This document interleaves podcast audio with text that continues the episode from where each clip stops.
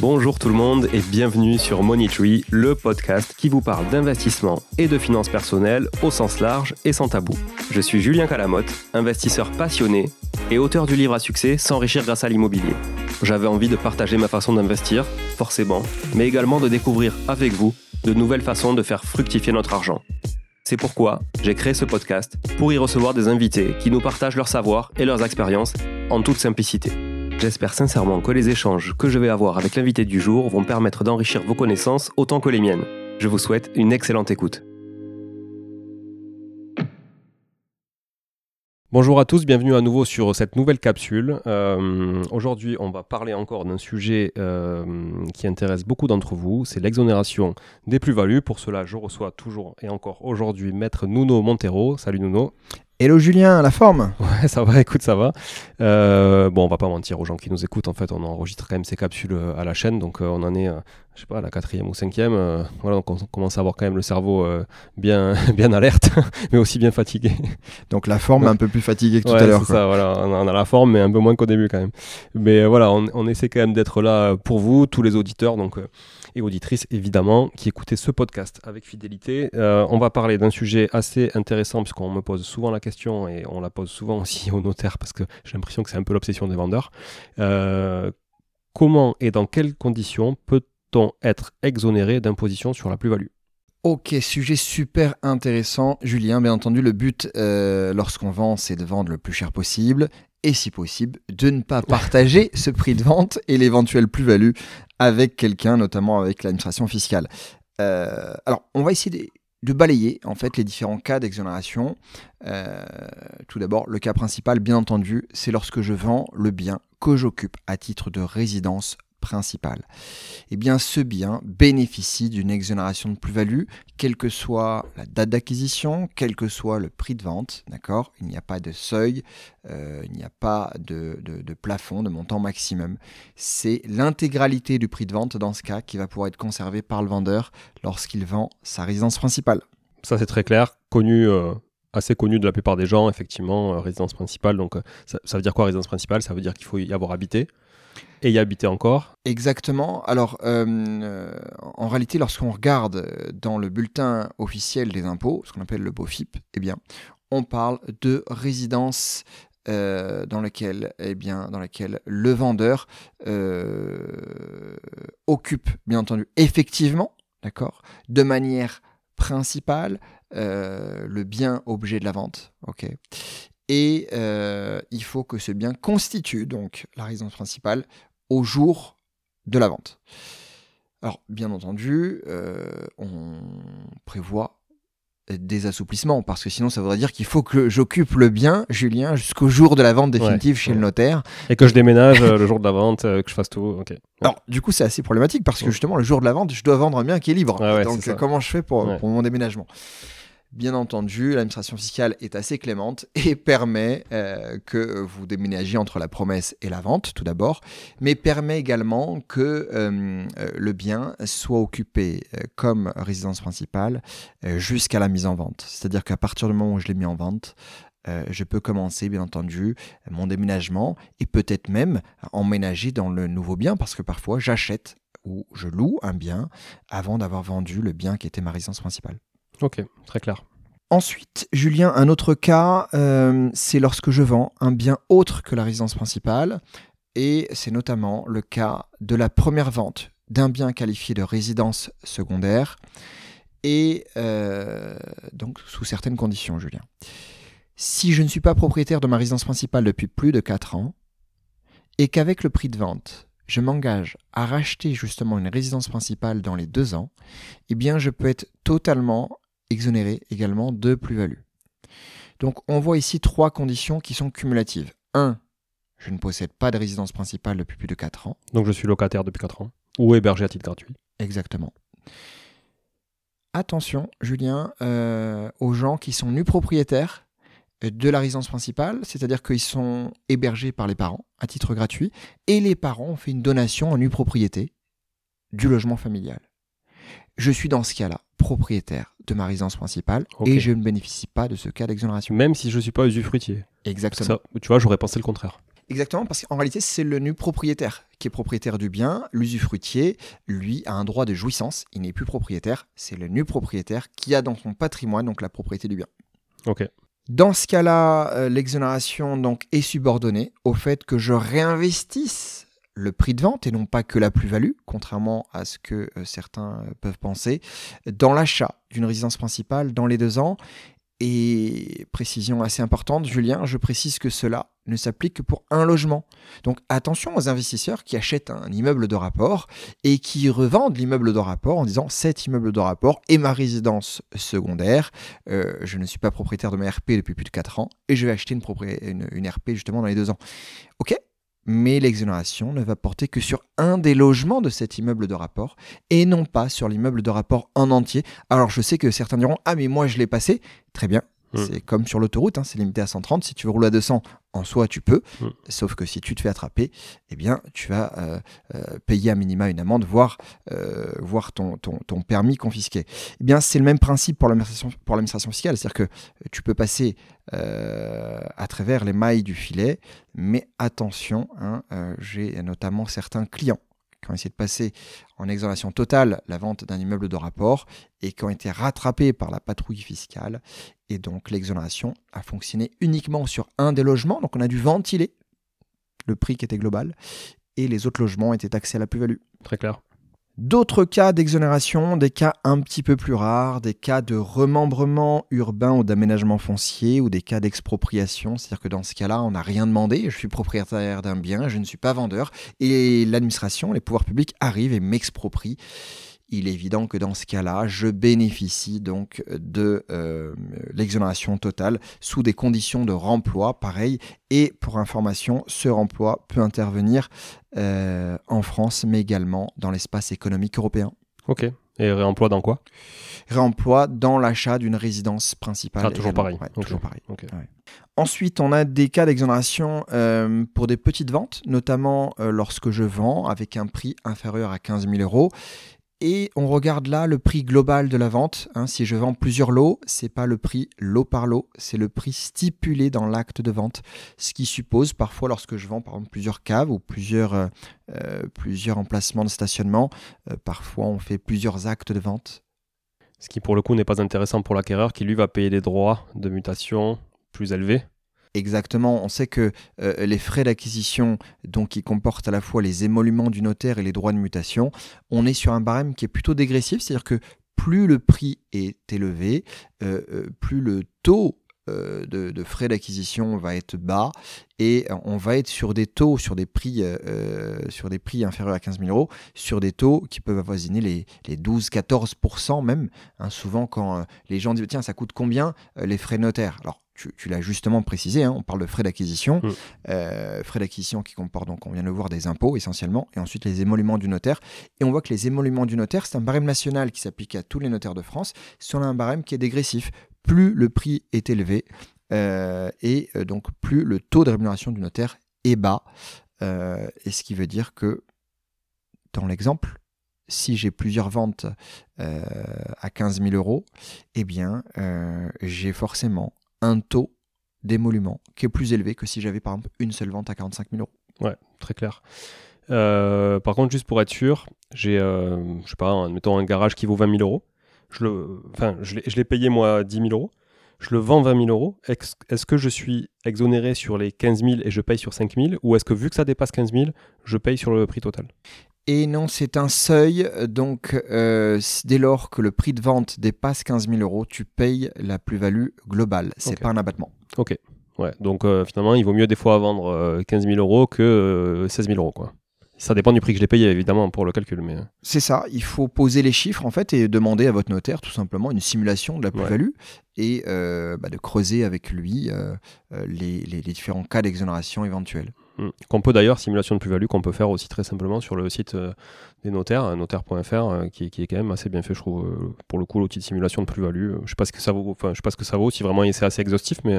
Il est très bien fait, le, simulateur, en effet, qui est tenu par le Conseil supérieur du notariat sur le site intra, sur le site notaire.fr.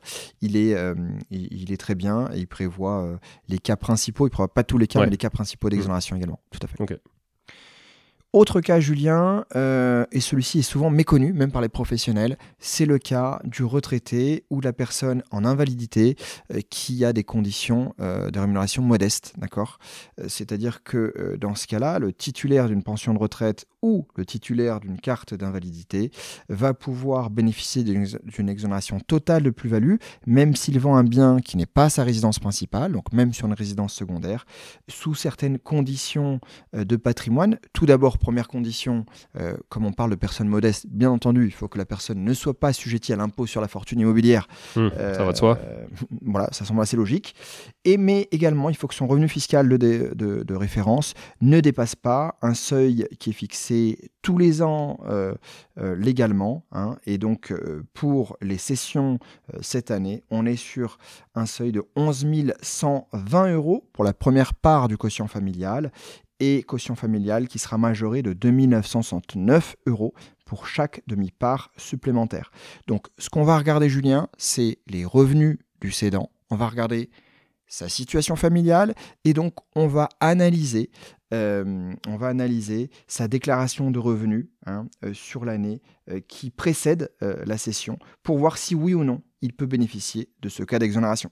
Ok, parfait. Tu parlais de parts, ça me fait, ça me fait revenir sur le sujet d'avant, les 15 000 l'exonération pour 15 000 euros. Si je suis en indivision, donc je suis en couple, j'ai acheté euh, quelque chose avec ma femme, on le revend 30 000 euros, je rentre dans cette exonération parce que ma cote-part est de 15 000 euros, la cote-part de chacun?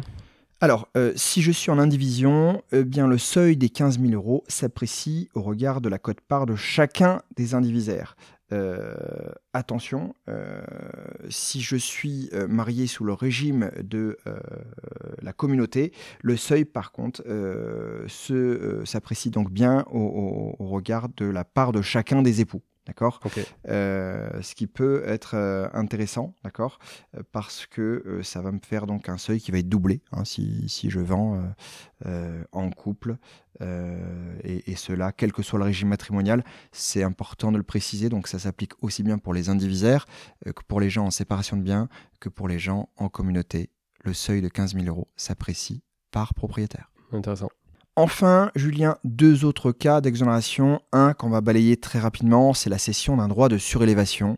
Alors, tu sais, en droit, euh, normalement, lorsque je suis propriétaire, je suis propriétaire du tout, ce qu'il y a au-dessus et ce qu'il y a en dessous de chez moi. Oui. Hein? Ce qu'on appelle, les tréfonds. Exactement. Mmh. Donc imagine là, voilà, nous sommes dans un ensemble immobilier. Eh bien, si je veux surélever, le droit de surélever m'appartient. C'est d'ailleurs, je fais une parenthèse là-dessus. C'est d'ailleurs pour ça que bah là, on a le cas ici euh, en face, ou enfin un peu plus loin, mais quand il y a des nouvelles lignes de métro qui doivent être créées, bah, potentiellement la copropriété peut vendre les tréfonds à la société qui va exploiter justement et faire les, euh, faire les travaux d'une nouvelle ligne de métro, etc. Exactement, et du coup, euh, on a des ventes euh, immobilières qui sont euh, assez exotiques par rapport à ce qu'on connaît, une vente de terrain, une vente de maison, une vente d'appartement. On a parfois des ventes de lot de volume. Donc imaginez un peu comme sur Tetris, hein, un volume 3D, dans lequel on va couper des tranches, en fait, et je vais pouvoir céder soit justement une partie de mon tréfonds, donc ce qu'il y a en dessous de mon immeuble, soit une partie supérieure, ce qu'on appelle un droit de surélévation. On l'imagine très bien, et d'ailleurs cela est été créé euh, par le notariat, c'était pas prévu donc par le législateur, ça a été créé par le notariat, notamment dans les ensembles immobiliers complexes. On imagine euh, l'ensemble immobilier à la défense, avec des tours qui s'imbriquent, et on voit très bien qu'il peut y avoir plusieurs niveaux et plusieurs propriétaires de chacun des niveaux. Et euh, pour encourager en fait la densification, car aujourd'hui le souhait du législateur, le souhait du pouvoir public, c'est de pouvoir loger tout le monde en créant le moins possible de pollution en limitant le bilan carbone. Et il est évident qu'on préfère densifier des villes existantes que plutôt d'aller densifier des zones rurales qui vont nécessiter bah, la création, outre d'infrastructures routières, euh, des infrastructures publiques mmh. euh, pour pouvoir accéder à ces zones. Donc on le voit et il suffit pour ceux qui se baladent, ceux qui sont en train de courir aujourd'hui, même dimanche matin, lever un petit peu les yeux. Si vous êtes en train de courir au milieu d'une ville, il y a ce qu'on appelle des dents creuses. Donc imaginez, vous avez à gauche un immeuble avec, je n'importe quoi, 20 mètres de haut. L'immeuble d'à côté, il n'y a que 15 mètres de haut. On peut imaginer qu'on peut vendre ce droit de surélevé. Mmh. Et on a parfois des copropriétés comme tu le disais tout à l'heure, qui vendent soit bah, des tréfonds, justement un droit de surélévation, euh, et, on va pouvoir vendre la possibilité de surélever l'immeuble. On aura un propriétaire qui est distinct du propriétaire du dessous. Est-ce que pour, pour aller plus loin là-dessus, tu vois, j'ai une idée qui me vient en tête, parce que c'est une discussion que j'avais bah, pas plus tard qu'hier soir avec quelqu'un. je prends l'exemple de la SNCF propriétaire de, des rails, etc. Enfin, tu vois, aux, abords d'une gare, du coup, les rails sont découverts. Si la mairie veut couvrir pour bâtir dessus, tu vois, potentiellement, on peut bâtir des buildings et euh, rendre la gare souterraine alors qu'elle l'était pas, tu vois. Mhm. Ce droit aérien, il mhm. appartient à la SNCF qui peut le revendre à la ville pour qu'elle puisse bâtir dessus. Tout à fait. Alors, il faudra regarder, Julien, parce que souvent, alors la SNCF est parfois propriétaire, parfois locataire. Euh, on a parfois des, contrats de, concession, d'accord? On peut même avoir euh, des baux très longs, ce qu'on appelle un bail amphithéotique, avec des durées de 99 ans d'exploitation. Mais en effet, euh, dans le cas de figure où la SNCF est propriétaire, elle va pouvoir vendre ce droit de surélévation au profit, donc soit de la mairie ou parfois même de promoteurs. promoteur, ouais, tout à fait. Ouais, ok. Donc là, revenons sur la surélévation pour euh, l'exemple plus-value cette exonération donc, concerne donc la cession du droit de surélévation. Attention, euh, il faut euh, deux conditions. conditions tout d'abord de délai. On a donc un droit de surélévation qui doit être cédé avant le 31 décembre 2022. Alors, ce dispositif est temporaire. Il a été prorogé à plusieurs reprises. Pour le moment, donc, il a été prorogé jusqu'au 31 décembre 2023, donc de l'année en cours, d'accord? Et euh, nous verrons au cours de la prochaine loi de finances si à nouveau c'est prorogé. Euh, ça a été prorogé à plusieurs reprises. Euh, pourquoi? Parce que le législateur veut justement inciter la densification. Hein, Julien, on n'oublie pas lorsqu'on parle d'immobilier qu'on a deux constantes sur cette planète. On a un espace qui est limité, qui est notre planète. Mm. Et on a de plus en plus de personnes à loger. Donc il semble assez logique qu'il soit nécessaire de densifier notamment les villes pour accueillir de plus en plus de personnes. Concrètement, par contre, ça se matérialise comment? C'est-à-dire, ce droit, qui peut le vendre? Par exemple, dans une copropriété, est-ce que c'est le propriétaire du dernier étage? Est-ce que c'est la copropriété? Euh, comment ça se passe en fait? Je n'arrive pas, tu vois, à imaginer un cas concret. Alors, euh, deux cas de figure. Soit je suis seul propriétaire en dehors de toute copropriété, du coup, bah, je vends mon droit de surélévation seul. C'est-à-dire que si je suis propriétaire, par exemple, d'un immeuble de rapport, je peux vendre ce droit de surélévation seul. Si par contre, je, me retrouve en, copropriété, du coup. Alors, je me retrouve pas en copropriété. On va vendre ce qu'on appelle un volume, un volume qui va être créé. Euh, un volume qui va être créé euh, avec des cotes altimétriques. Il y a un géomètre qui va établir donc cet état descriptif, descriptif de division volumétrique et il va identifier avec euh, euh, des, des, cotes euh, altimétriques et des données GPS l'ensemble que je vais vendre, donc le lot de volume que je vais vendre. Et chacun sera propriétaire dans son lot de volume. Et dans chaque lot de volume, il peut y avoir ou non ensuite l'établissement d'un règlement de copropriété. Ok, ce qui va être quand même souvent le cas, puisque j'imagine que l'accès est souvent commun, il y a des parties communes entre les deux lots, souvent. Tout à fait. Alors, euh, soit euh, cela peut être traité dans l'état descriptif de division volumétrique par euh, la création de servitudes, d'accord? Servitudes de passage notamment, servitudes de hmm. canalisation, ou soit carrément il y aura des éléments d'équipement commun, des parties communes, et dans ce cas-là, en effet, on, tombera certainement sous le régime de la copropriété. Alors, si je ne suis pas propriétaire seul en nom propre de l'ensemble immobilier, que je suis sous le régime de la copropriété, on n'oublie pas que tout ce qui n'est pas partie privative en copropriété est une partie commune. Or, en partie commune, eh euh, cela appartient au syndicat des copropriétaires, donc à l'ensemble des copropriétaires.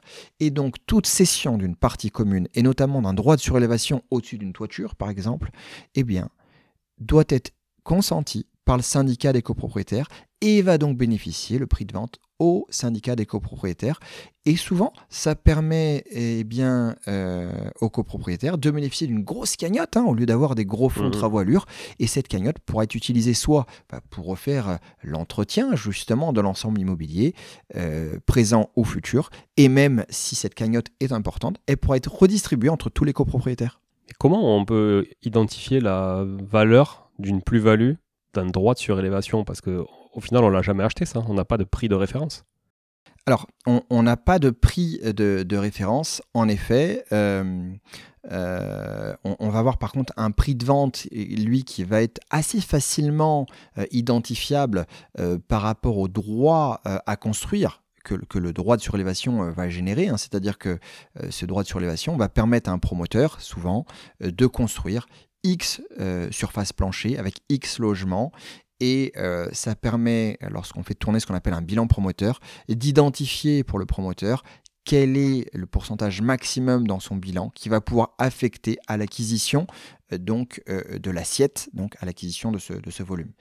en effet, ce volume, s'il est cédé et que j'ai une problématique de plus-value, lorsque j'ai un prix d'acquisition, il faut que j'ai un pardon, lorsque j'ai un prix de vente, il faut que j'ai un prix d'acquisition. Alors pour le coup, justement, euh, on n'a pas à se soucier de cela lorsque je vends le, droit de surélévation parce que je suis totalement exonéré de plus-value. Voilà, de toute façon, c'était, j'ai envie de dire, impossible de, de qualifier un montant, quoi. c'est très difficile en fait. Ça, serait, euh, ça serait quasiment impossible, euh, ou alors il faudrait faire une, vraiment une cote part mal taillée, un calcul assez bizarre de définir euh, combien vaut le vide qui est au-dessus de mon toit. donc, Et parce que tu dis que du coup ça a été prorogé jusqu'au 31 décembre 2023, donc ça veut dire que avant ou même au-delà, il y a potentiellement une imposition de la plus-value, donc il faut bien le calculer ça. Tout à fait. Ouais. Ok, je serais curieux de voir, tu vois, un cas d'école euh, là-dessus, parce que effectivement, comment on valorise euh, le bien, enfin le. Alors, jusqu'à il y a quelques années, euh, c'était assez compliqué parce que lorsqu'on n'avait pas euh, d'acte de, propriété avec avec une valeur dans un, acte de propriété, l'administration fiscale estimait que mon, ma valeur d'acquisition était de zéro. Euh, c'était notamment le cas des gens qui héritaient sans avoir déclaré en fait aux impôts, hein, sans avoir fait de déclaration de mmh. succession dans le délai légal de, six mois et sans avoir payé les droits de, succession. Eh bien, on partait du principe qu'ils avaient hérité pour une valeur de zéro, vu qu'ils n'avaient pas payé de droits de succession, et la plus-value était égale au prix. Parce qu'on le rappelle, la plus-value égale prix de vente moins prix mmh. d'acquisition. Si je n'ai pas de prix d'acquisition, ma plus-value est égale à mon prix. euh, C'était un petit peu euh, euh, trop strict hein, pour, pour les contribuables. Du coup, l'administration fiscale admet désormais, hein, depuis 2016, que on puisse dans ce cas-là identifier le prix d'acquisition, c'est-à-dire que c'est le vendeur qui va estimer dans son prix d'acquisition global à combien s'élève le prix d'acquisition de la partie qu'il revend. D'accord, ok, très clair. Sous contrôle, bien entendu, de l'administration fiscale. Hein. Oui, oui, bien sûr. Voilà, enfin, dernier cas d'exonération, Julien, lorsque je vais vendre un immeuble, qu'il soit bâti ou non, immeuble sur lequel va être édifié un ensemble immobilier destiné au logement social. C'est-à-dire qu'il va y avoir un promoteur qui va euh, construire un ensemble immobilier dans lequel il y aura des logements sociaux euh, ou des logements en tout cas qui feront euh, l'objet de ce qu'on appelle un, un, BRS, un bail réel solidaire. Et donc dans ce cas-là, toujours pareil, le législateur, pour inciter donc à densifier, pour inciter les bailleurs privés euh, à prendre en charge ce que l'État ne peut plus prendre en charge. Hein, Aujourd'hui, l'État en fait euh, demande à tout le monde de contribuer, hein, demande aux bailleurs privés de contribuer euh, à cette obligation de logement, mm, mm. d'accord, et de réalisation de, logements sociaux. Eh bien, dès lors que l'acquéreur va s'engager dans l'acte d'achat à réaliser ces logements sociaux dans un délai maximum de 4 ans à compter de l'acquisition, eh bien, le vendeur va bénéficier d'une exonération au prorata du nombre de logements sociaux, en tout cas de la surface de logements sociaux qui va être réalisée dans l'ensemble immobilier qui sera édifié par notre euh, acquéreur promoteur. Ok. Je pense qu'on a bien balayé les exonérations de plus-value, enfin en tout cas les possibilités d'exonération de, d'imposition de la plus-value, notamment. Pas l'exonération de plus-value, hein, on fait des raccourcis d'ailleurs, mais c'est de l'imposition de la plus-value. Euh, très intéressant. Merci beaucoup euh, Nuno pour, euh, bah, toute, toute cette lumière sur la plus-value. On se retrouve très vite pour une prochaine capsule. Avec grand plaisir, à très vite. Salut, ciao, ciao tout le monde. Bon, si vous êtes là, c'est que vous avez écouté jusqu'au bout et a priori, l'épisode vous a plu. Si c'est bien le cas, n'hésitez pas à le partager autour de vous. Notez ce podcast sur Apple Podcast et Spotify en laissant un commentaire 5 étoiles. Je ne vous le répéterai jamais assez, mais c'est grâce à vous que ce podcast vit aujourd'hui et peut continuer de vivre en vous proposant un contenu toujours plus qualitatif. Merci encore, je vous retrouve très vite sur un nouvel épisode de Money Tree. En attendant, je vous souhaite la meilleure des réussites dans vos projets et un bon enrichissement. À très bientôt.